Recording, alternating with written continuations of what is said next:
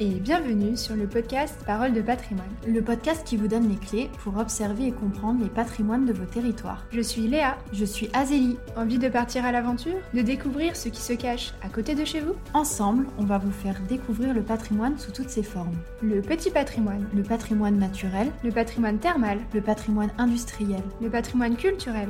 Retrouvez-nous une à deux fois par mois sur une thématique qui vient décrypter un des aspects du patrimoine, en format duo ou en format invité. On vous donne nos meilleurs tips et nos recommandations pour vous faire partager l'envie de partir à la découverte des différents patrimoines de vos territoires. Et c'est parti pour l'épisode du jour.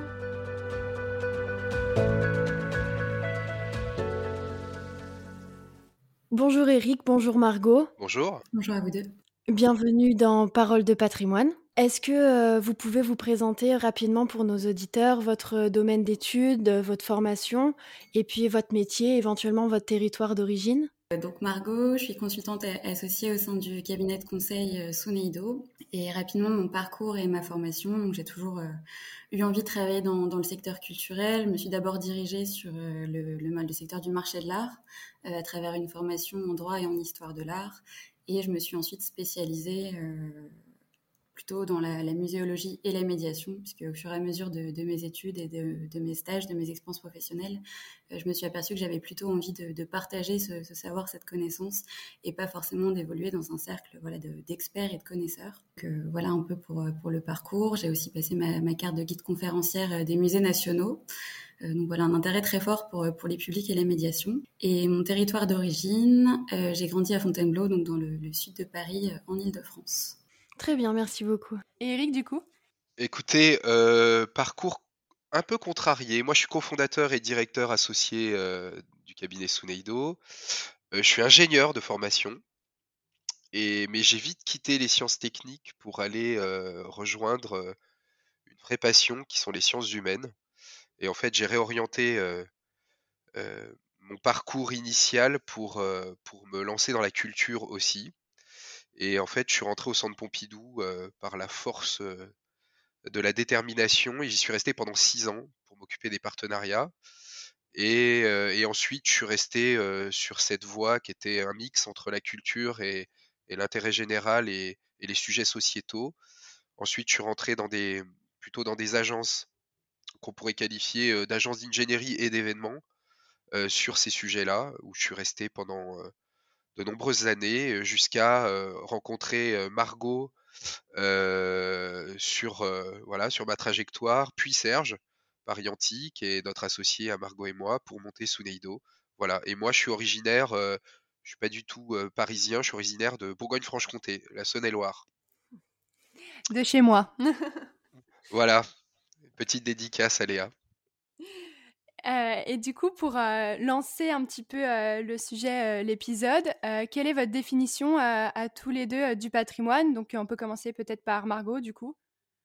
Euh, alors, je crois que vous avez fait déjà un épisode sur, euh, sur un peu ce qu'était le patrimoine, mais euh, rapidement, c'est vrai qu'on voit que c'est une notion qui est très vaste et je pense qu'on reviendra dessus à travers l'un des projets qu'on porte avec Sunido. mais historiquement, c'est plutôt un patrimoine familial qui va se transmettre à travers des, des successions. C'est ce qu'on retrouve historiquement en droit romain notamment. Et c'est vrai que ça a beaucoup évolué au fur et à mesure et il y a un basculement qui se fait autour de la Révolution française un peu avant, et où on commence à définir euh, ce qui va être un patrimoine culturel aussi national, voire même euh, mondial, euh, ce qui s'est fait un peu autour du XXe siècle.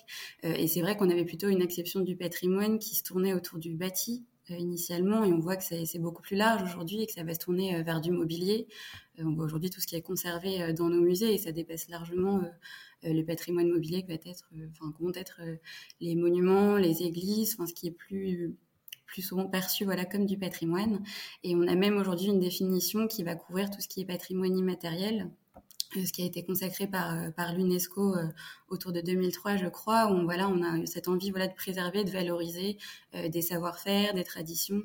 ça va pouvoir couvrir des rites, des chants, du théâtre, des savoir-faire, par exemple de la dentelle. C'est assez vaste aujourd'hui. On voit finalement que tous les biens sont susceptibles aujourd'hui d'être patrimonialisés euh, en fonction de l'intérêt qu'on va pouvoir euh, leur trouver euh, voilà, a posteriori. Eric, je, te laisse peut-être compléter. Moi, je vais compléter parce que je pense que Margot a dit l'essentiel. Moi, j'aimerais rajouter une composante pour rester sur le sujet un peu familial et, sur l'idée de la succession. Je pense qu'il y a moi, il y a quelque chose qui me tient à cœur d'un point de vue sociétal. Je, je pense que le patrimoine, en anglais, ça se dit héritage, heritage. Et moi, j'aime bien cette notion-là parce que je trouve que, en fait, on hérite des patrimoines voilà, donc quelle que soit leur nature, bâti, industriel, naturel, immatériel, même vivant. Et puis, enfin, je pense qu'ils structurent l'identité, notre identité et celle de nos territoires, et que finalement, bah, c'est des points de repère en fait. Et, le patrimoine est un point de repère dans nos vies. il nous permet d'être véritablement euh, ancré et, je pense que c'est vraiment un référentiel qui nous permet de comprendre et l'histoire et le monde contemporain dans lequel on vit et souvent il nous permet aussi de dénouer des complexités dans le monde auquel on appartient donc il faut vraiment euh, bien le connaître euh, essayer de se rapprocher des patrimoines le plus souvent possible pour, pour bien se connaître et, bien connaître le monde dans lequel on est. comment vous avez découvert le patrimoine à titre personnel? Quelle est votre première confrontation au patrimoine et pourquoi vous avez aimé cette thématique? Ah, je vais dire à toi l'honneur, Eric. Euh, moi, ma découverte, je pense qu'elle s'est faite plutôt à travers le, patrimoine bâti. Hein. Je disais en, ouverture qu'effectivement, moi, j'ai grandi à Fontainebleau, donc le château de Fontainebleau été un haut lieu quand j'étais quand j'étais petite. C'est effectivement la découverte d'un lieu qui a été assez important historiquement, ça a été l'une des demeures des rois à partir de, François Ier, et c'est un lieu qui a beaucoup évolué aussi, que ce soit sur le plan architectural, des décors d'intérieur, qui a une grosse sélection de mobilier. Donc je pense que ça a été un des premiers chocs, une des premières rencontres avec le patrimoine, dont je me souviens en tout cas. Euh, mais vraiment, la chose qui a été vraiment un vrai déclic, je pense, ça a été euh, euh, la découverte du département des antiquités égyptiennes au musée du Louvre, vraiment un peu plus jeune, ce qui a vraiment créé cette envie voilà de découvrir le patrimoine, de savoir ce qui, se cache derrière euh, tous ces objets, toute cette culture. Euh, et puis euh, après, peut-être plus adolescente, et ce qui a guidé voilà maintenant mes, mes goûts actuels, disons, c'est vraiment la découverte du centre Pompidou, à la fois pour ses collections, mais aussi pour le lieu en lui-même. Je pense que ça a été vraiment un déclencheur très fort pour moi. C'est marrant, j'ai réagi parce que le, le départ, enfin le coin Égypte euh, au Louvre. c'est voilà. Euh, c'est le lieu où je voulais tout le temps aller quand j'allais à Paris voir ma grand-mère et euh, on le connaît par cœur parce qu'on l'a vu et revu et re-revu et ma grand-mère je pense qu'elle n'en peut plus de, ce, de, cet endroit du Louvre mais moi c'est le lieu où je veux toujours repasser quand je passe au Louvre. Moi je voulais être égyptologue après. pour moi ça s'est fait en trois temps. Il y a deux temps où j'étais très très jeune. Alors moi, je viens d'un petit village en Saône-et-Loire qui où, en fait Niepce a créé la photographie. Et en fait, du coup, ma première confrontation, ça a été de me dire que voilà, j'habitais, pour reprendre ce que disait Margot tout à l'heure sur le, sur le patrimoine local, moi, effectivement, le fait d'habiter à 50 mètres de, la tombe de Nicéphore Niepce et à 400 mètres du musée qui lui est consacré, ça forge une certaine forme d'expérience autour du patrimoine photographique en l'occurrence. Donc ça, ça a été le, j'allais dire un, plutôt quelque chose lié à, à mon ancrage dans ma ville d'origine. Et puis le deuxième choc, j'étais toujours très très jeune.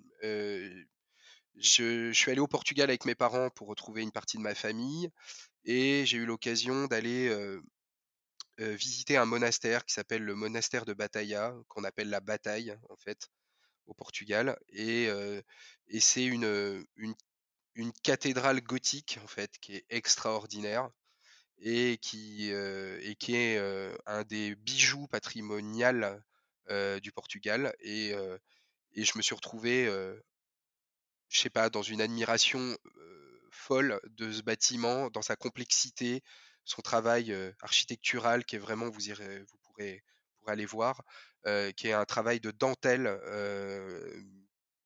de ce que l'architecture gothique peut faire de mieux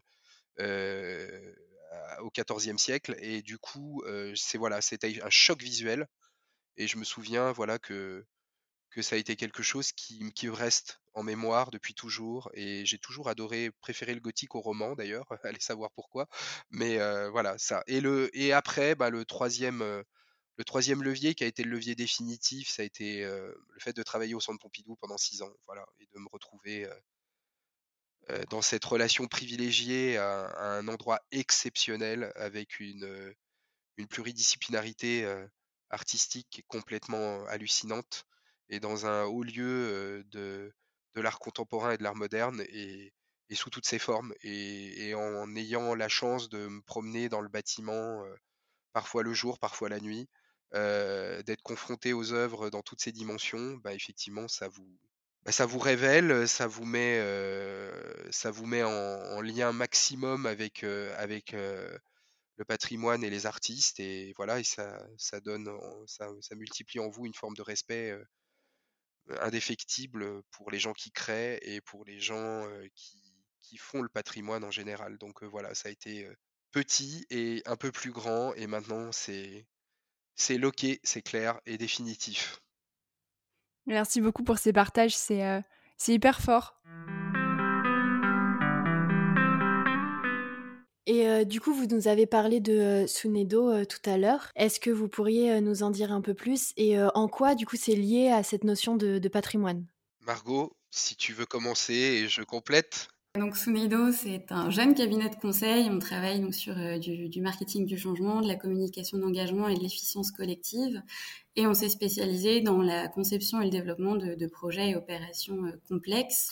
Et, on travaille sur euh, cinq territoires d'expression plus particulièrement qui sont assez poreux entre eux. Souvent, les, projets vont mêler différentes composantes, mais on est donc amené à travailler sur les transformations managériales, euh, le développement de modèles euh, durables, euh, le développement territorial, la société inclusive et donc la, culture et le patrimoine humain. Et donc sur, sur le volet culturel, on va travailler sur de l'innovation au marketing culturel et on va travailler donc au design de, nouveaux modèles qui vont impliquer à la fois donc le marketing, mais aussi des dimensions qui peuvent être technologiques, économiques. donc on a vraiment une vision assez large. Eric mentionnait qu'on était donc euh, trois associés euh, sur le plan opérationnel. Évidemment, on s'entoure euh, d'équipes un peu plus larges en fonction des, thématiques qu'on va adresser. Et donc, on intervient sur des, sujets qui peuvent être assez vastes, à la fois en conseil stratégique, mais aussi en AMO, AMO pour assistance à maîtrise d'ouvrage, où on va accompagner donc nos commanditaires qui peuvent être à la fois des acteurs parfois publics, mais aussi parfois des acteurs privés qui ont donc euh, un patrimoine euh, à valoriser. Ça peut être du patrimoine bâti, du patrimoine euh, naturel ou industriel aussi. Et on va intervenir sur du positionnement d'équipements et de projets culturels, sur de la, des conseils aussi en communication, en programmation aussi. Et on travaille aussi, et ça rejoint ce qu'on présentait autour de la de l'efficience collective, euh, de la concertation aussi, puisque ça peut aussi avoir un intérêt très fort en fonction des projets, de pouvoir concerter euh, les habitants qui sont vraiment concernés en tout premier lieu euh, par les projets culturels qui se développent autour de chez eux, mais aussi de la concertation avec les différentes parties prenantes qui sont autour d'un projet. Donc ça peut être un acteur public, tous les, acteurs qui sont autour de lui pour, monter le projet, de façon à aligner vraiment tout le monde sur les différentes considérations qui vont mener le projet. Euh, et on est donc en relation avec nos commanditaires, euh, qui peuvent être euh, des élus, des élus maires en charge de la culture, du patrimoine, de l'attractivité territoriale, donc avec des métiers qui sont bien plus techniques, qu'il s'agisse d'architectes, de scénographes. voilà, ça peut prendre des, formes assez variées. Eric, je te laisse compléter. J'ai quasiment rien d'autre à dire, si ce n'est Suneido en grec, puisque c'est un mot grec, contrairement à ce que tout le monde peut penser. Ce n'est pas japonais ni asiatique. Suneido, c'est un mot grec euh, qui désigne en fait une démarche de progrès. Qu'est-ce que ça veut dire euh, littéralement en grec? Ça veut dire voir, comprendre, percevoir par soi-même et collectivement.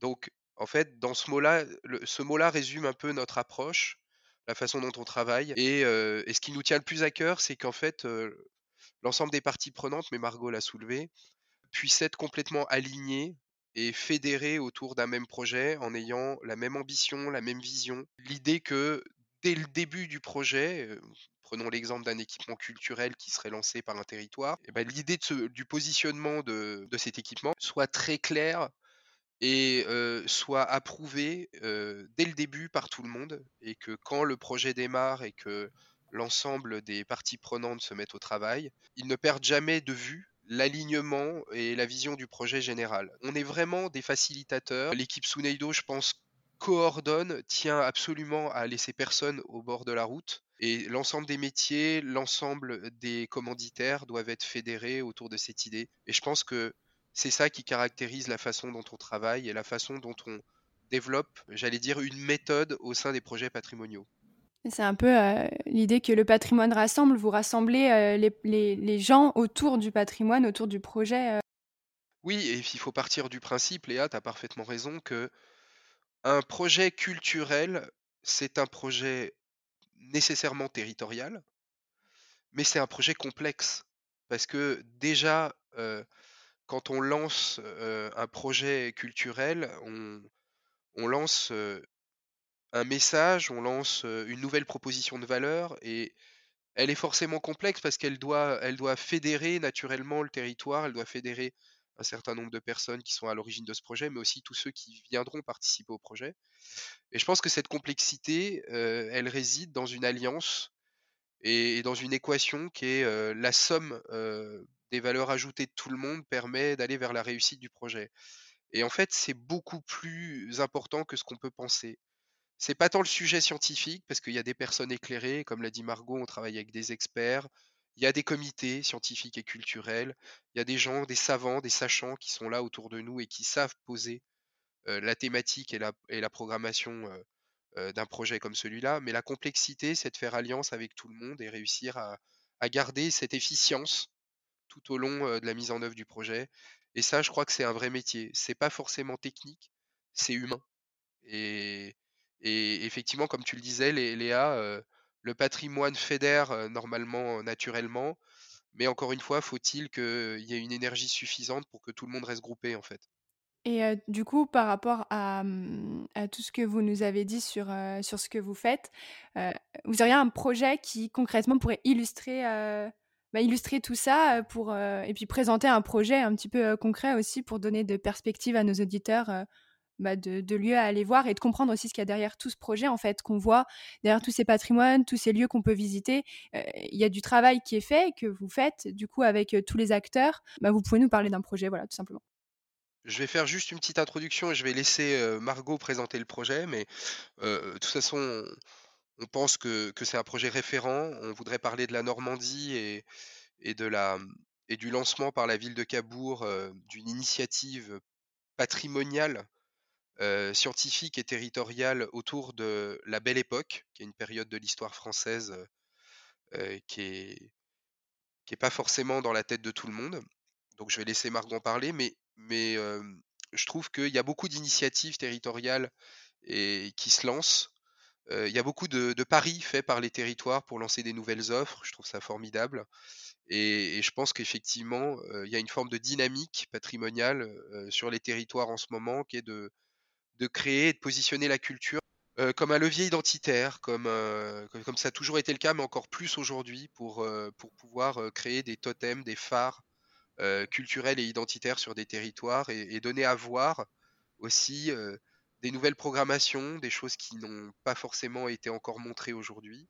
Et je pense que l'exemple de la Villa du Temps Retrouvé, euh, qu'on a accompagné depuis, le, depuis le début et que, que Suneido accompagne depuis toujours, est un projet incroyable dans ce sens-là. Donc Margot, je vais te laisser poser le cadre du projet et expliquer ce qu'on fait. je ne sais plus si tu l'as mentionné, mais c'est un musée qui a été inauguré en 2021, au printemps 2021, donc c'est encore tout frais. Ils viennent de, terminer leur, première saison en fin d'année 2021. Et c'est vrai que sur le plan de l'identité, c'est quand même assez intéressant, puisqu'on voit que c'est Cabourg, c'est voilà, c'est une ville qui est vraiment entre deux, deux, grands positionnements, on va dire, à la fois euh, tout le territoire des impressionnistes et aussi euh, les, plages du débarquement avec un tourisme de mémoire. Donc c'est intéressant aussi de voir ce territoire se positionner euh, sur la belle époque autour d'une figure tutélaire qui est la figure de, Marcel Proust, qui a, beaucoup écrit à Cabourg. Et effectivement, la ville a créé un équipement qui est assez atypique, puisqu'on est sur un musée qui n'a pas de collection propre. Alors qu'effectivement, le fait de posséder des collections, c'est quand même une des composantes clés en théorie pour pouvoir avoir vraiment ce, titre de musée. Donc, on voit que c'est quand même déjà un fonctionnement qui est très intéressant et qui va s'appuyer sur des musées nationaux comme le musée d'Orsay, la BNF et, plein d'autres prêteurs. Et ça va permettre aussi aux, habitants et aux visiteurs de découvrir des, œuvres qui sont parfois aussi euh, dans des réserves, pas forcément présentées dans les salles. Donc c'est aussi un fonctionnement qui est très intéressant.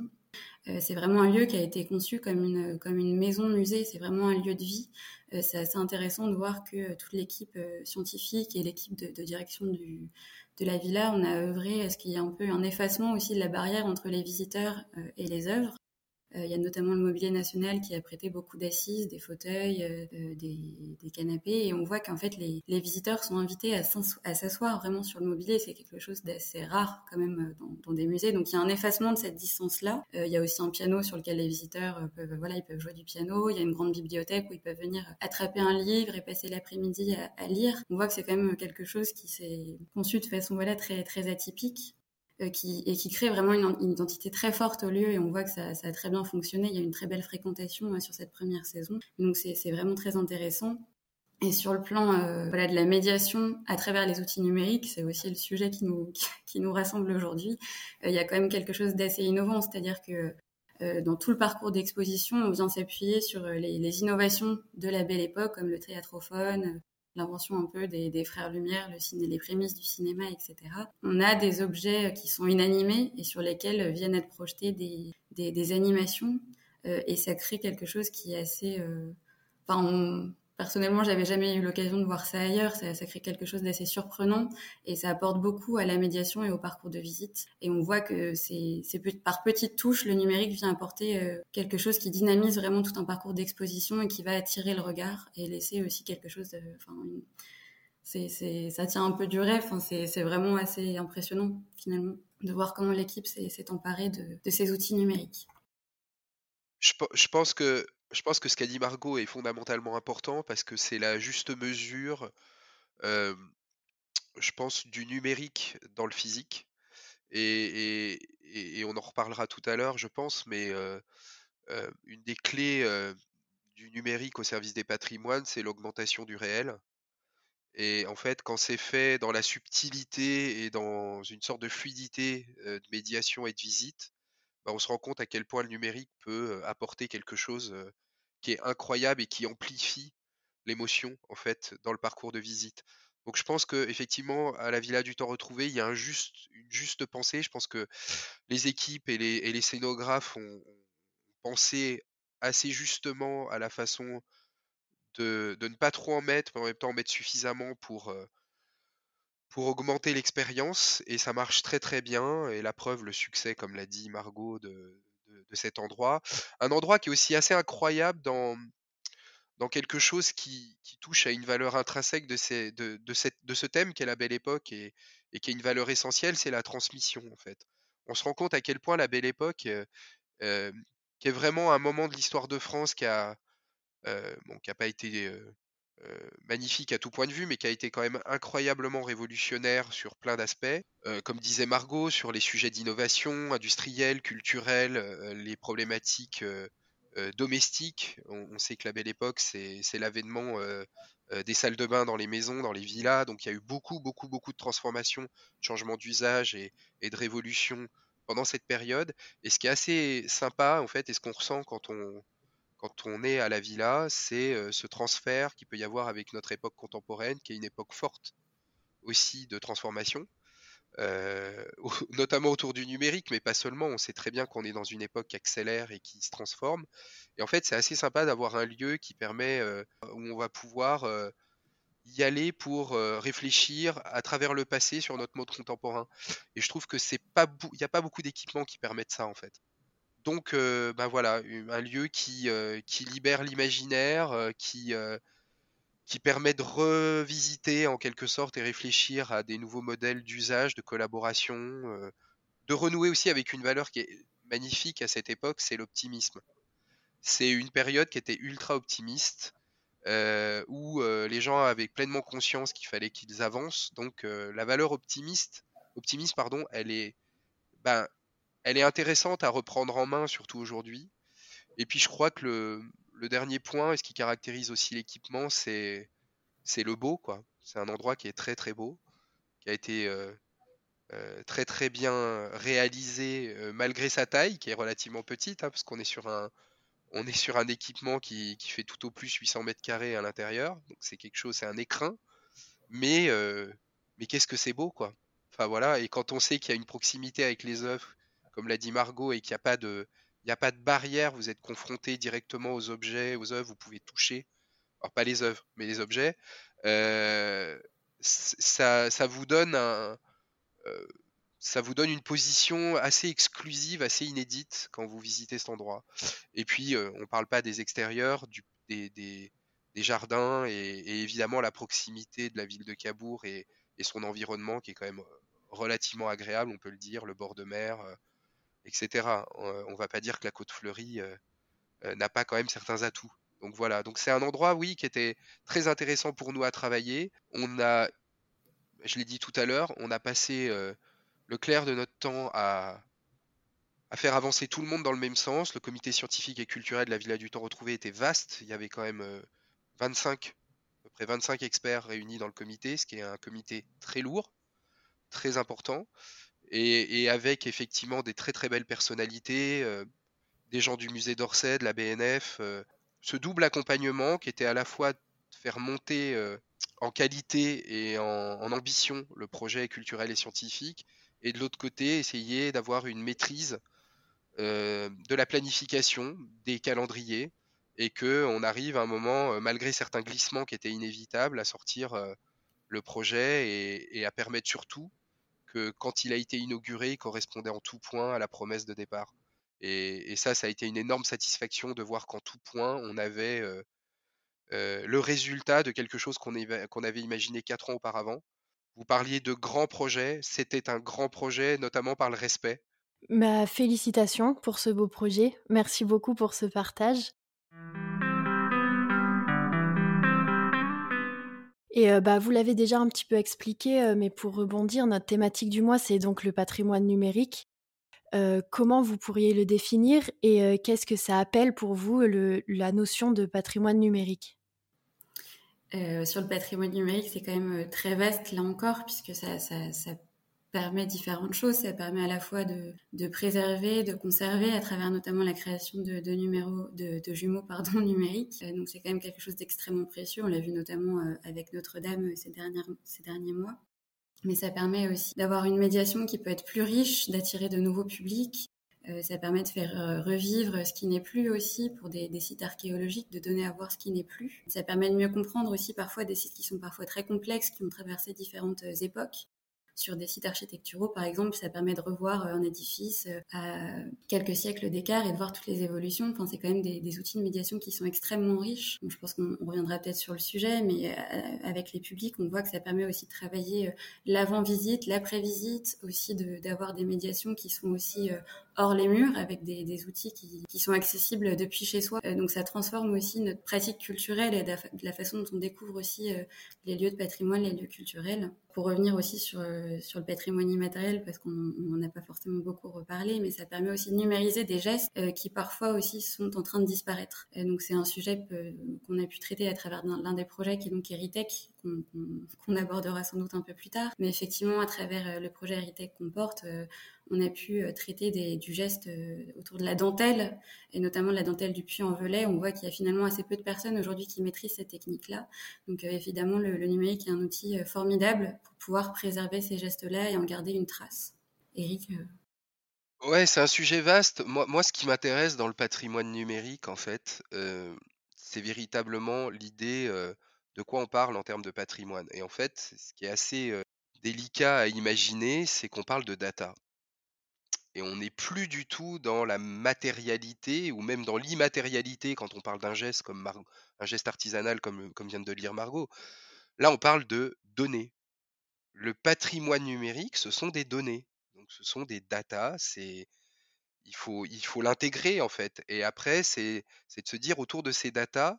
Déjà, y a beaucoup d'enjeux. Vous l'imaginez bien. À qui elles appartiennent euh, euh, Qu'est-ce qu'on peut en faire Comment on peut les exploiter Qu'est-ce qu'on peut leur donner comme crédit et quels débouchés on peut imaginer pour ces données Et du coup, c'est un changement de logiciel en fait. Euh, même si on a l'impression, finalement, quand on numérise un patrimoine, on a finalement, comme le disait Margot, un double numérique de ce patrimoine-là, oui, mais on a quelque chose qui doit redevenir tangible, alors que les datas ne le sont pas. Et, en fait, il y a une phase, je pense, entre le passage du patrimoine euh, des patrimoines au patrimoine numérique. Il y a une phase d'adaptation qui consiste à se dire qu'à un moment, on a un paquet de data, il va falloir euh, vite réagir sur euh, ces datas-là, leur donner de plus en plus de corps, un référentiel, travailler sur leur côté tangible et réfléchir très vite à une exploitation pour redonner à voir, à vivre quelque chose qui va redevenir finalement, vraisemblablement, à un moment donné physique. C'est-à-dire que voilà, le numérique reste pas numérique très longtemps, et à un moment, il re-rentre dans une interface qui va permettre de recréer une relation physique, qu'elle soit distancielle ou présentielle, mais à un moment, le numérique re-rentre dans la chaîne de valeur physique, d'une manière ou d'une autre, à travers un certain nombre d'outils, de technologies. Et voilà, donc il y a, quelque chose d'assez nouveau, en fait, pour l'ensemble des gestionnaires de patrimoine, pour les opérateurs aussi du numérique, qui doivent à un moment travailler sur cette finalement ce côté elliptique des choses où on part d'un patrimoine tangible, on passe par une phase de dématérialisation qui est un peu surprenante pour mieux revenir après sur des nouvelles connexions, des nouvelles solutions, quelque chose à nouveau expérientiel et qui va recréer une nouvelle relation ou une augmentation de la relation initiale avec le réel. Ah, c'est super parce que c'est une dimension qu'on se rend pas forcément compte. Enfin, tant qu'utilisateur, euh, parfois, euh, euh, le numérique, ça peut être une table tactile dans un musée ou une tablette ou même les applications sur notre smartphone. Et c'est vrai que c'est des choses qu'on n'a pas forcément compte de tout ce qu'il y a derrière comme, bah, comme données, comme travail. Et du coup, ça m'amène à, vous demander, vous, en tant que représentant bah, de, Sunaido, comment Sunaido il agit dans ce milieu du patrimoine numérique? Comment vous intervenez? Alors très rapidement, j'ai mentionné Heritage, on en reparlera, mais on, anime en fait tout un écosystème d'opérateurs vraiment donc de ces métiers du numérique, de la technologie et dans le secteur culturel, euh, en lien avec tous les gestionnaires de patrimoine que cite Eric, donc euh, des gestionnaires de patrimoine qui peuvent être publics ou privés. Donc on a vraiment ce, rôle d'animateur, on fédère vraiment tous ces acteurs là, avec une ambition aussi de création de, filières hein, autour de, cette thématique de la numérisation euh, patrimoniale. Et on fait aussi donc de l'assistance à maîtrise d'ouvrage, ce qu'on mentionnait un peu plus, tôt, euh, avec nos, partenaires donc gestionnaires euh, de patrimoine. Euh, on peut aussi faire de l'AMO auprès des opérateurs qui gèrent vraiment la technique, euh, des opérateurs qui peuvent être à tout bout de la chaîne de valeur. Hein. Ça peut être des acteurs spécialistes de la VR, euh, des parcours sonores. Enfin, ça peut être assez riche. On peut les accompagner à, piloter leur projet, que ce soit un peu en amont sur la définition du projet, mais aussi en aval avec notre casquette plus communication, les aider à travailler sur, sur la communication des projets pour que les, les projets aussi rencontrent leur public en fait, il y a beaucoup de travail, parce qu'il y a beaucoup d'acteurs sur cette chaîne de valeur. Pour que ce soit clair pour vos auditeurs, quand on part euh, du gestionnaire de patrimoine public-privé, on part par exemple, prenons un exemple, hein, on part de la ville de Cabourg, qui a une envie euh, de réhabiliter un lieu existant et qui veut euh, créer un nouveau lieu identitaire sur la belle époque, comme on l'a dit, et qui souhaiterait intégrer la numérisation au service du projet au départ, ça se présente un peu comme ça de manière vague. Et après, on se rend assez vite compte que la numérisation, dans le cadre de ce projet, elle sert à deux niveaux. Un, euh, numériser l'équipement, le, patrimoine bâti, donc l'équipement initial pour le transformer. Donc il y a une numérisation, une espèce de scan de tout le bâtiment tel qu'il est à l'origine, pour que les architectes euh, et les maîtres d'œuvre puissent projeter sa transformation. Donc on se sert d'un nuage de points, on scanne tout le bâtiment à l'origine, et après, euh, il est digitalisé et il permet d'être transformé, de pouvoir imaginer à l'intérieur et à l'extérieur ce qu'il va devenir. Donc la numérisation, elle intervient déjà là, au service de la maîtrise d'œuvre. Et après, Margot l'a dit tout à l'heure, euh, sur la Villa du Temps retrouvé, on a la numérisation d'œuvres ou d'objets ou la numérisation d'expériences complémentaires qui, vont participer à augmenter le parcours de la visite et qui vont s'intégrer dans la scénographie. Et donc là, on a une deuxième approche de la numérisation qui se passe dans le bâtiment et, dans le parcours. Donc pour faire ça, bah, vous avez différents acteurs, c'est-à-dire qu'à partir du moment où on numérise des choses qui vont participer à un projet, il y a différents acteurs qui se chargent de la numérisation déjà, et il y a différents acteurs qui se chargent après de l'intégration de ces numérisations au service d'un certain nombre de composantes du projet, que ce soit la réhabilitation, la maîtrise d'œuvre ou que ce soit euh, la médiation à l'intérieur du parcours de visite. Donc vous avez une chaîne de valeur avec des métiers différents, des acteurs différents qui vont du patrimoine au départ euh, ciblé jusqu'à la jusqu'à l'acquisition des données, euh, la mise en scène de ces données, la transformation de ces données et la redistribution, diffusion de ces données dans des nouveaux canaux au service de la nouvelle expérience, jusqu'à la fin. La fin de la chaîne de valeur, c'est quoi? C'est le visiteur qui se retrouve en bout de chaîne et qui reçoit, alors qui reçoit à différents moments. Par exemple, je reprends la numérisation euh, de la villa du temps retrouvé au sens bâti. Eh bien, il y a eu, euh, organisé par la ville de Cabourg, des réunions citoyennes où on proposait aux Cabourgeais de mettre un casque VR pour se promener dans la villa avant qu'elle n'existe. Donc ça, c'est euh, le cabinet d'architectes euh, Sun Metron et le studio Novae qui ont mis en place une visite virtuelle à l'attention des Cabourgeais pour que euh, les, les, publics de la ville puissent se projeter dans le futur de la villa du temps retrouvé. Donc ça, c'était une première expérience. Donc on voit bien qu'il y a eu toute la chaîne jusqu'aux futurs visiteurs, puisque ce n'était pas encore ouvert à ce moment-là.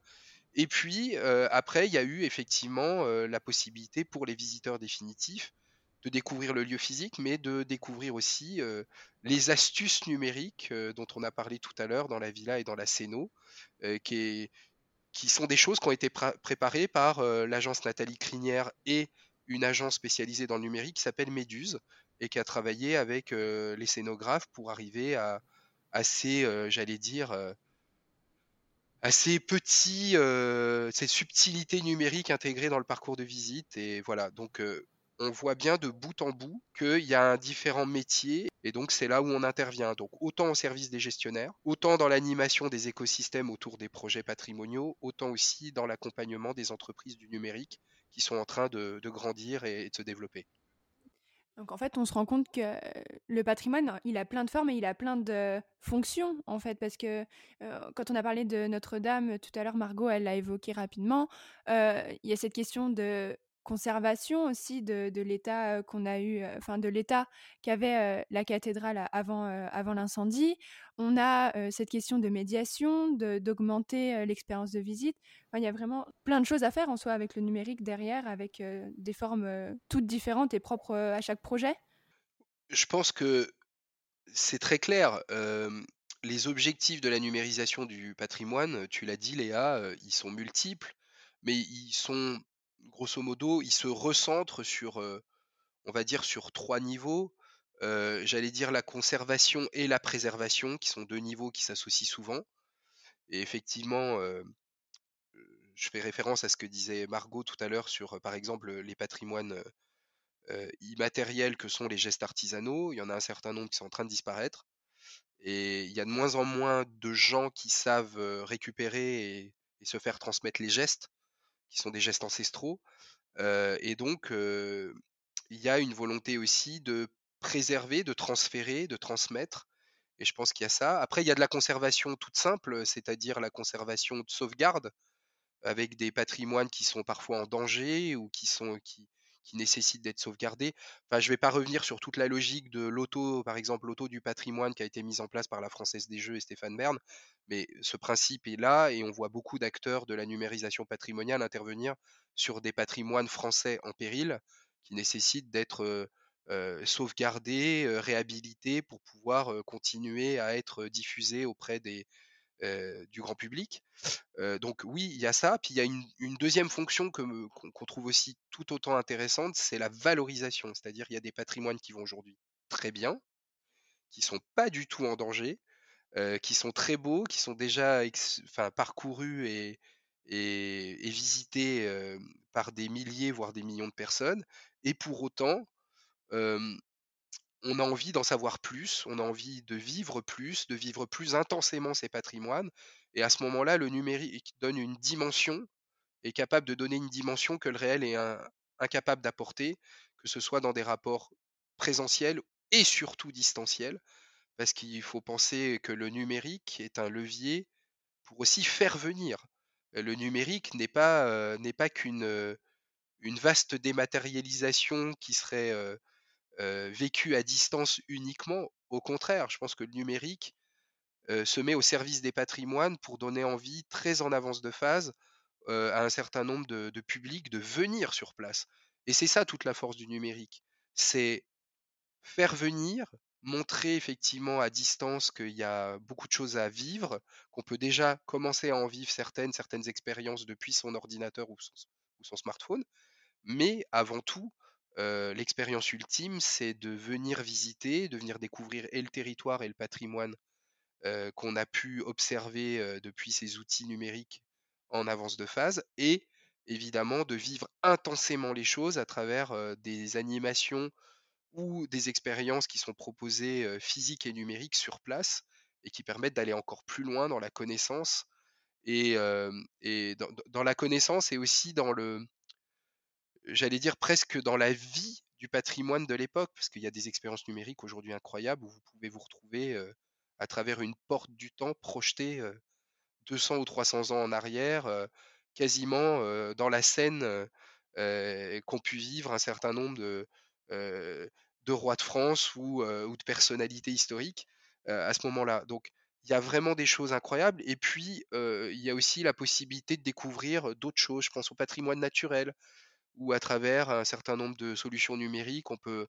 refaire connaissance avec la biodiversité, prendre conscience que le parc dans lequel on se trouve, il est important et qu'il faut le respecter et, qu'il faut faire attention à ce qu'on fait parce qu'il y, a une, biodiversité, il y a effectivement des paysages, des choses qui, qui méritent d'être conservées et d'être, et d'être bien accompagnées et d'être respectées. Et ça, je pense que c'est aussi une des vertus du numérique de pouvoir donner une hauteur de vue, déclencher les prises de conscience, être capable d'aller plus loin et, mettre tout ça dans son téléphone. C'est quand même incroyable d'avoir aujourd'hui des expériences qui permettent de sensibiliser autant à travers juste un petit outil qu'on a au bout de la main. Quoi.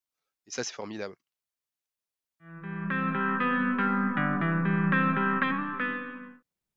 Mais au final, le patrimoine numérique, il n'est pas voué à remplacer le réel, mais il est voué justement à le mettre en valeur, à le conserver.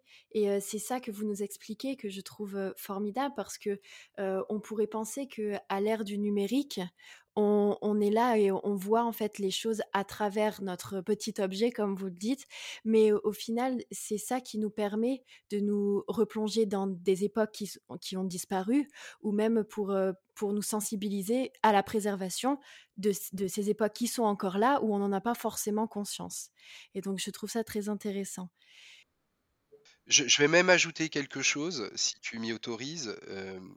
Je vais prendre un exemple très précis, qui est un exemple euh, qui, je laisserai Margot compléter, mais euh, qui est un exemple en ce moment qui tient un peu du fantasme et où tout le monde a tendance à, c'est à la fois euh, un sujet qui, qui, prend l'ascendant dans tous les médias, qui fait monter en pression des polémiques aussi, c'est le sujet du métaverse. Pour resituer, le métaverse, c'est la création d'univers virtuels globaux en fait ou, thématiques, mais qui vous plongent dans une virtualité totale et où vous rentrez avec un avatar et vous avez un transfert de vous à travers un avatar pour évoluer dans des environnements reconstitués. Euh, et, qui, et qui, avec la technologie, euh, sont assez incroyables parce que maintenant les métavers se vivent avec des casques et vous êtes en immersivité totale dans des univers recréés de toutes pièces avec des niveaux technologiques qui sont incroyables. Et le métaverse est, un peu fantasmagorique parce que, tout le monde pense qu'à un moment, le métaverse va devenir une sorte de nouvel endroit où tout le monde va se précipiter pour vivre. Alors vivre le métaverse, c'est une chose, vivre les univers reconstitués, c'est une chose, mais en parlant avec des gens qui créent notamment des métaverses en ce moment, euh, on se rend bien compte que l'idée, c'est, pas de, de vivre euh, et, de se transférer dans un univers virtuel pour quitter le réel ça tient vraiment du fantasme. C'est, c'est, je pense que c'est fait évidemment pour vivre beaucoup plus intensément des choses qui vont pouvoir être réunies en un seul et même endroit alors qu'on ne pourrait pas les visiter en une fois, euh, où il faudrait faire peut-être le tour du monde pour pouvoir le faire et avoir un temps infini pour pouvoir le vivre. Donc il y a des choses, je pense, qui vont être vécues euh, à travers ces métaverses qui vont être très intéressants. Les métaverses ont aussi une fonction, pour certains d'entre eux, quand ils sont thématiques, une fonction scientifique et culturelle. Hein. Le fait de créer des reconstitutions très très poussées permet aussi, il ne faut pas oublier, à certaines populations de travailler en immersion. Je pense à des chercheurs, je pense à des étudiants, je pense à, à des gens qui ont fait aussi du patrimoine un vrai sujet de travail. Et je pense que les métavers sont aussi du bon. Donc, je pense qu'il faut effectivement garder la tête froide, se dire que le numérique, c'est pas la fin du réel, bien au contraire. Et, Margot, je te laisse apporter ton point de vue de spécialiste là-dessus parce que tu as certainement un avis à donner. Bah, c'est exactement ce que tu disais. Je pense qu'il y a des, complémentarités à trouver justement entre tous ces nouveaux usages du numérique et l'expérience, vraiment le rapport sensible qu'on va avoir au contact des œuvres, des lieux. Ça, c'est quelque chose qu'on ne pourra jamais remplacer à travers le numérique, ça, c'est une certitude. Mais effectivement, on voit que ça, tous ces outils du numérique euh, bouleversent un peu nos, usages, notre consommation de la culture, du patrimoine. On est aussi en capacité aujourd'hui d'avoir un rapport plus individuel à, la culture, au patrimoine. Euh, sur d'autres sujets, on voit qu'on a une consommation très forte aujourd'hui bah, du podcast, euh, des plateformes de streaming, on voit que ça modifie un peu notre rapport à la radio, au cinéma. C'est un peu la même chose pour la culture. Et on voit par exemple que tous les, équipements culturels s'emparent de ces sujets-là euh, euh, de façon voilà très très très forte. On a par exemple un exemple d'un musée espagnol, le musée du Prado, euh, qui a fait une incursion par exemple dans un jeu de Nintendo sur sur la Switch, sur Animal Crossing, où ils ont investi quelques œuvres du musée dans un univers voilà complètement virtuel. Donc c'est sûr que c'est un enjeu. Après effectivement il n'y aura pas de remplacement. C'est vraiment des complémentarités qui sont à trouver et une balance qui va se faire un peu au fur et à mesure de l'évolution des, usages. Pour rebondir là-dessus, euh, sur euh, cette question de, euh, du patrimoine qui est sensible dans le fait que les œuvres sont sensibles, on, voit les œuvres. Il y a une question en ce moment qui se porte sur les NFT. Vous devez connaître les NFT, donc les les jetons non fongibles en français. J'aimerais avoir votre, votre avis là-dessus parce que quand on parle justement de cette déconnexion sensible, on, les NFT, à proprement dit, c'est une œuvre d'art ou peu importe quelque chose qui fait partie aussi de ce patrimoine numérique qui a quand même une valeur, mais qui a une valeur non tangible. Donc voilà, j'aimerais avoir votre, votre avis sur, sur ça parce que ça fait partie du patrimoine numérique au final. Alors oui, c'est un des gros sujets aujourd'hui et on voit que, que les artistes s'en emparent, les maisons de vente aux enchères s'en emparent, les musées s'en emparent. C'est vraiment un gros sujet et donc les NFT, c'est d'abord un mode de transmission d'une propriété numérique et euh, à travers ces jetons effectivement non fongibles, on va garantir euh, l'authenticité et la traçabilité de, cette propriété numérique. Et effectivement, on voit qu'il y a des musées aujourd'hui qui commencent à, créer des NFT à partir d'œuvres qui sont dans leur collection et qui vendent donc ces jetons. Et on voit que ça devient aussi peut-être des nouveaux axes pour adresser aussi le mécénat culturel. On voit que ça va prendre une importance qui est croissante. après, effectivement, sur le plan personnel, j'ai un peu du mal avec justement ce côté non tangible parce que pour moi il y a vraiment un rapport aux œuvres qui est quelque chose de, sensible et qui est qui se fait dans un contact vraiment physique euh, euh, le fait d'être dans un lieu dans une ambiance un environnement qui soit euh, sonore visuel. Enfin c'est c'est quand même quelque chose qui est très riche dans le rapport aux œuvres. Donc c'est vrai que j'ai un peu plus de mal personnellement avec ce, l'émergence des, NFT mais on voit que c'est quelque chose qui va être majeur dans, les mois et les années à venir. Enfin Eric je sais pas quel est ton point de vue sur le sujet mais c'est un sujet qui est très intéressant. Moi, je pense qu'il faut, pour, que ce soit clair pour les auditeurs, il faut euh, distinguer deux choses. Euh, bon, là, on est sur le sujet euh, de, de l'art, enfin des collections artistiques la plupart du temps et des, des œuvres. mais bon, beaucoup de choses passent en NFT. Il n'y a pas que des œuvres qui font l'objet de NFT. Il y a beaucoup d'autres choses et j'irai pas plus loin parce qu'il y a des choses que je n'ai toujours pas comprises mais, mais ça, voilà, on va rester dans l'art et dans quelque chose qui nous importe et qui importe à vos auditeurs. Moi, je distinguerais quand même la notion de marché. C'est-à-dire que il faut faire très attention à cette limite. on l'avait déjà dans le, dans le marché de l'art traditionnel, j'allais dire, il y a effectivement le, le marché de l'art, pour que ce soit clair, c'est une économie qui peut s'avérer parfois très bien fondée et parfois extrêmement spéculative et, qui déclenche parfois des, des, trajectoires un peu particulières, voire comme sur tout marché où, les choses sont spéculatives par moment, ben voilà, des espèces de lubies, des choses qui partent, qui démarrent en trombe et, qui créent des espèces de bulles économiques extrêmement fortes. Et je pense que les NFT, c'est le cas, c'est que aujourd'hui, les NFT sont partis comme ça, comme vraiment de manière très très rapide. Les choses se sont emballées parce que tout d'un coup, on a trouvé une nouvelle manière, évidemment, comme disait Margot à juste titre, de faire vivre les œuvres. Mais au-delà de faire vivre les œuvres à travers, j'allais dire, des, des supports ou imaginer que les NFT pourraient être aujourd'hui des nouveaux supports de médiation, il y a quand même quelque chose qui a pris le dessus, c'est la monétisation.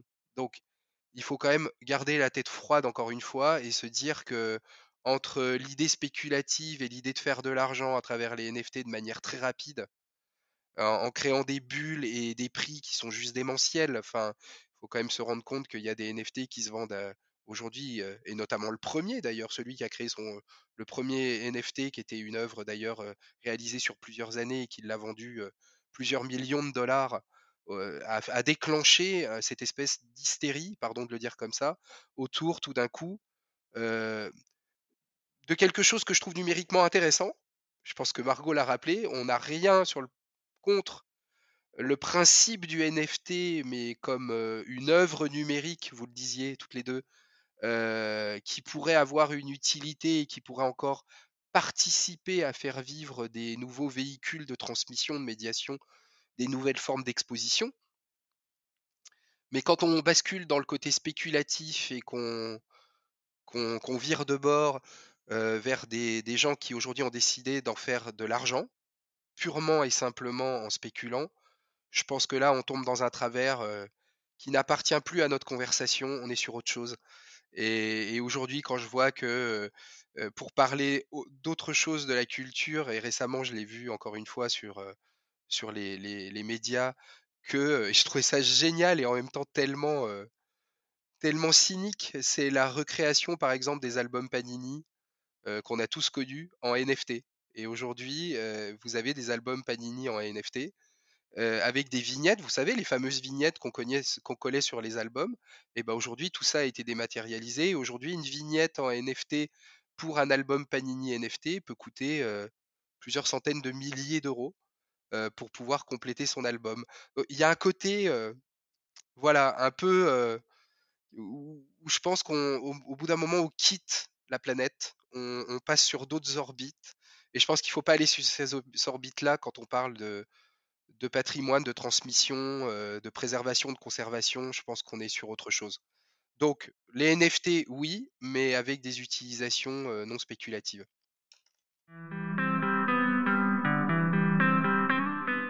Bah pour revenir sur notre planète alors, concernant notre patrimoine numérique, vous avez parlé tout à l'heure d'un projet qui est Eritech. Et du coup, est-ce que vous pouvez nous en parler un peu plus? Quel est son rôle dans le milieu culturel et dans le milieu patrimonial? Comment vous l'intégrez avec Sonedo? Et voilà, qu'est-ce que c'est que Eritech? Alors Eritech, c'est un gros projet pour nous. C'est un projet qu'on porte donc avec le cabinet Suneido et avec un, partenaire qui, est Mon Territoire Numérique. Euh, donc c'est un projet qu'on porte, qu'on a créé, qu'on anime, euh, qui s'incarne. Enfin voilà, c'est un projet qui est dédié à la valorisation des patrimoines. Je crois qu'on l'a un peu dit déjà, euh, mais donc c'est la valorisation, voilà, aussi économique, la valorisation des territoires aussi. Enfin c'est quand même un projet assez vaste et qui est très lié au territoire et où on va, euh, nous, avoir deux rôles. Il y a vraiment deux grands volets, on va dire, dans, le projet Eritech, euh, qui sont d'abord une partie vraiment d'intelligence collective, où on va organiser des forums, euh, des conférences, des ateliers, des tables rondes. On va pouvoir venir échanger justement sur les technologies de numérisation du patrimoine, ce que ça peut apporter. Enfin, c'est tous ces sujets-là qui ont trait justement au patrimoine numérique. Et ensuite, toute une offre qui va être plutôt servicielle, qu'on va adresser donc avec euh, Suneido Mon Territoire Numérique pour aider aussi des gestionnaires de patrimoine à pouvoir concevoir, à monter, à développer leurs projets de valorisation euh, numérique des, patrimoines. Et on va pouvoir aussi à terme pouvoir créer de la formation, peut-être de l'accompagnement aussi d'entreprises qui travaillent dans, cette numérisation patrimoniale. Donc voilà, c'est un gros projet qu'on a lancé il y a maintenant un peu plus de deux ans. Et on espère voilà le voir grandir euh, au fur et à mesure. Et on voit que on rencontre déjà l'adhésion de, pas mal d'acteurs, en tout cas du, secteur à ce stade. Eric, je te, laisse, je te laisse compléter. Il y a beaucoup de choses à dire quand même aussi sur Eritech. Oui, et puis Eritech, alors de, manière très humble, parce que Eritech est un sujet colossal, mais mmh. pour compléter ce que dit Margot, il y a effectivement l'envie, au-delà du mouvement qui a été initié, de la dynamique qui a prise là depuis bientôt trois ans, euh, l'idée c'est effectivement d'aller vers euh, la structuration d'une filière. Alors, évidemment, quand on parle de filière, on parle d'une dynamique complètement économique euh, qui s'inscrit dans, dans, évidemment dans la dans la l'attractivité de la France et de ses territoires au niveau européen et au niveau international aussi pour euh, sur les sujets de numérisation patrimoniale. N'oublions pas qu'aujourd'hui, on est déjà à Eritech. Euh, L'Institut français a, déjà euh, édité une sorte de catalogue qui référence l'ensemble des entreprises du numérique qui sont inscrites dans des problématiques de numérisation du patrimoine et qui sont susceptibles de travailler à l'international pour d'autres pays, d'autres villes à l'étranger. Donc on a déjà une notion d'Eritech très forte à travers euh, cette représentation euh, qu'on connaît bien, parce que la plupart des acteurs qui sont à l'intérieur de, ce référentiel, on, les connaît. Mais il y a l'idée aussi euh, d'aller, d'aller, comme c'est le cas dans d'autres filières tech, dans la French Tech, vous avez beaucoup, beaucoup de sujets de filières comme la MedTech, la SportTech, la FoodTech. Donc Eritech devient progressivement une tech à la française et s'inscrit véritablement dans l'idée de, deux sujets. C'est un, pouvoir rayonner sur les différents territoires français. Donc, ce qui est aujourd'hui le Forum Eritech en région Auvergne-Rhône-Alpes et plus particulièrement à Haute-Loire au Puy-en-Velay, qui est le, berceau de l'Eritech, puisque tout est parti de là-bas, a, a, vocation à se diffuser dans d'autres territoires. Aujourd'hui, euh, il faudra de toute façon envisager, une forme de régionalisation de l'Eritech pour que euh, ce qui se passe aujourd'hui euh, au Puy-en-Velay puisse exister ailleurs et qu'on puisse thématiser aussi l'Eritech. Parce qu'en fonction des territoires et des régions, comme les patrimoines, et vous m'aurez compris, et je pense que vos auditeurs aussi, comme les patrimoines sont pas forcément les mêmes en fonction des régions, des départements, et qu'il y a des singularités patrimoniales dans chaque territoire de France, il est normal que l'Eritech finalement approche ces singularités et pourquoi pas se thématise par moment pour aller sur des sujets qui pourraient être des sujets ancrés dans certains territoires. Et après, il y a la deuxième dimension qui est euh, contribuer à notre, euh, à notre niveau hein, avec, avec les, investissements et les efforts qu'on fait sur l'Eritech aujourd'hui avec mon territoire numérique. C'est la possibilité de participer à l'effort global national mais pas seul évidemment, avec la Banque des Territoires, avec l'État, avec euh, euh, la BPI, avec un certain nombre de, d'organisations qui aujourd'hui, euh, l'Institut français, j'en ai parlé, qui, qui, qui, veulent faire rayonner la France à l'étranger et, nous inscrire dans cette dynamique. Et on doit pouvoir, à un moment, pouvoir travailler avec les forces vives qui font rayonner la France à l'international, voire même avec des acteurs comme Atout France, qui sont en charge du tourisme et de l'attractivité du tourisme français à l'étranger pour permettre à l'Eritech de se diffuser et pour faire venir, vous m'aurez compris, beaucoup plus de visiteurs étrangers en France, parce que c'est le principe. Donc c'est l'idée de l'attractivité et de faire venir les visiteurs étrangers, mais aussi pour diffuser le savoir-faire de la numérisation patrimoniale à l'étranger et permettre aux entreprises françaises de se développer en France et à l'international. Et je pense que nous, avec Eritech, modestement, parce qu'on est parti de rien, on, commence à se développer là-dessus. On développe des partenariats, notamment avec le ministère de la Culture. On est en train de développer des alliances avec un certain nombre d'organisations, avec aussi les associations des territoires, ne les oublions pas, parce qu'il y a beaucoup d'associations constituées au niveau patrimonial. je pense à la net, je pense à ADN Tourisme, je pense aux petites cités de caractère, à, la Fédération des parcs régionaux naturels de France. Euh, je pense que voilà, il y a un certain nombre d'entités qui sont aujourd'hui des, vrais alliés et qui, qui sont euh, qui sont là pour valoriser, qui sont souverains sur un certain nombre de patrimoines et qui aujourd'hui s'associent à la dynamique Eritech. Donc je pense qu'on a un chantier immense Et, j'espère qu'on va pouvoir pendant plusieurs années travailler, faire rayonner, développer et puis faire en sorte que l'Héritech grandisse. Soit, du coup, Héritech, enfin, et le patrimoine numérique en général, comme vous l'avez dit, qui s'adapte aussi à, chaque territoire, c'est bah, on a plusieurs formes de patrimoine, donc on a plusieurs formes de réponses. Et le patrimoine numérique, il, se, décuple en fonction de toutes ces formes de patrimoine qui existent. Et, y a pas, et ça rentre euh, encore dans. Bah, pour renforcer cette question que le patrimoine, c'est pas juste du patrimoine bâti, c'est du patrimoine, il a plein de formes. Et donc, en réponse, il y a, bah, y a plein de formes de numérique pour euh, le valoriser de, quelconque manière et pour, euh, pour faire des projets derrière aussi à petite et grande échelle. Et je pense que vos publics, vos auditeurs, vos publics, les gens avec qui vous êtes, euh, vous faites communauté, eh ben, peuvent être de vrais acteurs. C'est ça qui est génial pour tous ceux qui nous écoutent.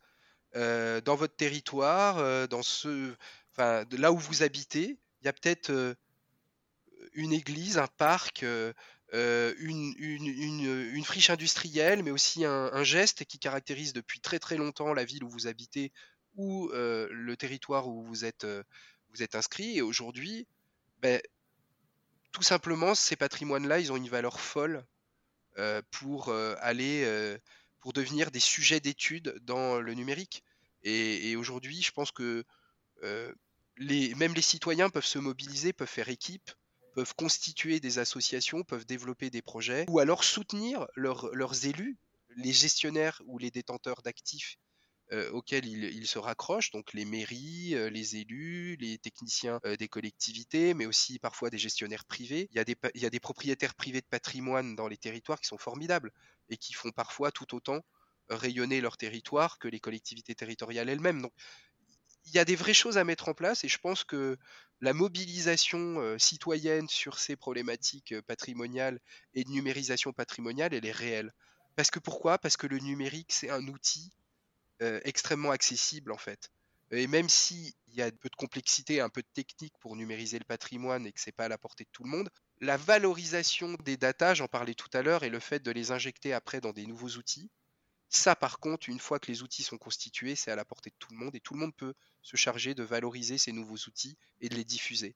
Et moi je trouve ça formidable qu'à un moment, bah, euh, demain, si vous avez une appli sur un parcours sonore immersif dans un territoire, ou si vous avez une appli ou, une solution en réalité augmentée ou en réalité mixte euh, sur un équipement, euh, ou encore un parcours de visite dans un parc avec, oui, de la réalité, la réalité augmentée ou, ou virtuelle, bah, vous pouvez, une fois que les choses sont construites, vous pouvez contribuer en fait.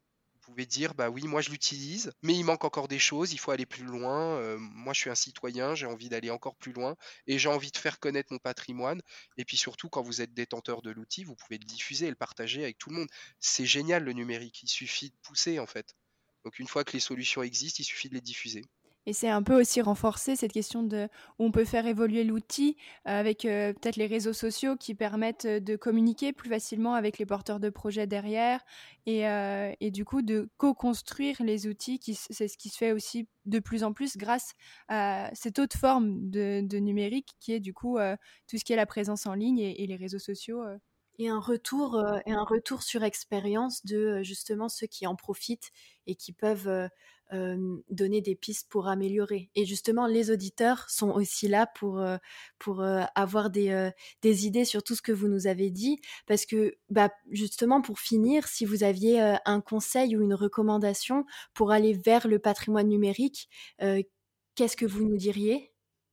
Bah déjà, je pense que l'idée, c'est parce que Eric parlait voilà, de faire venir aussi des, des touristes internationaux, euh, d'exporter notre savoir-faire. Je pense qu'il y a aussi une idée très forte de Heritage qui est de valoriser aussi, euh, je n'ai pas forcément cette expression, mais le petit patrimoine, le patrimoine qu'on a aussi à proximité autour de chez soi. Euh, je pense qu'un des premiers réflexes qui peut être intéressant, c'est justement de se renseigner sur, sur ce qui existe près de chez nous. De, voilà, de, prendre connaissance des projets, des, expériences qui, qui, sont apportées de, chez nous. Et puis aussi de ne pas s'arrêter à une première expérience parce qu'on l'a dit, Euh, le numérique aujourd'hui, il prend des formes euh, très diverses. Aujourd'hui, dans, la culture, ça peut être des visites en réalité augmentée, des parcours sonores, Eric en parlait à l'instant. Euh, ça peut être de la médiation qui est personnalisée directement sur smartphone. Enfin, c'est vraiment très riche et certains, certaines formes d'outils vont convenir plus ou moins certaines, certains types de patrimoine, que ce soit du bâti, du patrimoine naturel. Donc, je pense qu'il faut voilà faire plusieurs expériences et voir ce qui, ce pourquoi on a aussi de l'appétence, ce par quoi on est séduit et ce qui nous plaît véritablement au fil, euh, au fil de nos vies, à, creuser, à développer et à pas s'arrêter à, une seule, une seule expérience. Euh, ce, qui, pourrait être intéressant, c'est de donner quelques exemples d'expériences à vivre qui sont pas forcément euh, locales, qui sont plutôt générales par rapport au numérique et à la numérisation des patrimoines. Je sais pas, quelques, quelques idées de visites ou de, ou de choses à vivre qui sont extrêmement intéressantes. Alors, je vais laisser Cabourg de côté euh, parce qu'on en a déjà fait, euh, euh, on en a déjà parlé, on a déjà expliqué, donc n'hésitez pas à aller sur la côte fleurie, visiter la villa du temps retrouvé, c'est sûr. Mais, je pense qu'il y a des choses en ce moment qui sont intéressantes à, voir de près. Il y a un endroit que je conseille à tout le monde, qui est le musée de la Libération de Paris, qui est une expérience de réalité mixte, qui n'est pas donc, ni totalement que augmentée, ni totalement virtuelle. C'est une expérience où vous êtes dans la peau d'un résistant à un moment où les choses se compliquent et euh, au moment du, de la Seconde Guerre mondiale. Vous participez à une expérience où vous déambulez dans le musée, dans une expérience euh, extrêmement euh, agitée, extrêmement pressurisante, et où vous avez des lunettes en fait qui s'appellent des, des, lunettes HoloSense, qui sont développées par Microsoft, et vous voyez le réel et en même temps des personnages apparaître dans vos lunettes dans le réel. Et en fait, c'est quelque chose d'assez déstabilisant, mais en même temps incroyablement immersif, et où vous avez vraiment le numérique au service du réel, qui est juste de manière incroyable, et vous passez de salle en salle avec une forme de jeu de rôle qui se joue en direct pendant que vous êtes là-bas, avec et vous êtes dans la peau d'un résistant pendant plusieurs, plusieurs minutes. Donc ça, c'est un, conseil. Et pour ceux qui aiment la danse, je n'ai pas fait cette expérience, mais je rêverais de la faire. C'est Biancali qui a, fait, qui a réalisé au Théâtre de Paris une expérience autour de la danse, qui est assez incroyable, me semble-t-il, qui est la possibilité d'aller danser. Alors, Margot parlait de l'expérience de la cathédrale Notre-Dame de Paris, qui a été lancée par Émissive et Amaclio, et qui est la possibilité de visiter la cathédrale euh, et de, se balader dans un univers virtuel. Là, Biancali a pensé une expérience autour de la danse pour aller danser dans une salle de bal imaginaire et d'aller danser pour de vrai en fait. Donc vous êtes équipé avec un sac, euh, un casque de VR et vous dansez avec un partenaire qui a le même équipement que vous et vous vous retrouvez tous les deux à danser dans une salle de bal qui est complètement imaginaire, incroyable, un truc euh, délirant et, je trouve ça assez sympa de voir le, patrimoine vivant, la danse, mise à l'honneur à travers la numérisation. Euh, parce que c'est encore une autre façon euh, de vivre les choses et, on parle beaucoup de patrimoine bâti, tu l'as dit Léa, on parle beaucoup de, de patrimoine tangible et structurel mais je trouve que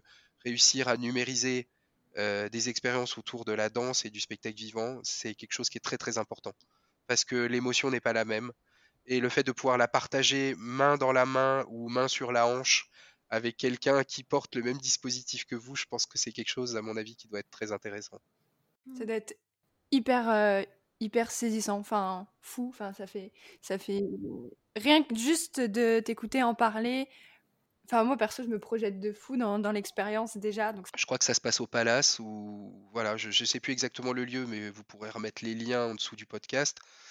Euh, voilà, et, encore une fois, une dernière remarque sur euh, le fait de rendre accessible le, patrimoine naturel et de le protéger d'ailleurs, c'est qu'il y a une tendance de fond qui est en train de se faire aussi dans, le, dans un autre domaine, qui est le domaine du fitness, où on retrouve... Euh, des expériences de réalité virtuelle sur du patrimoine naturel dans des casques de VR pour faire du vélo.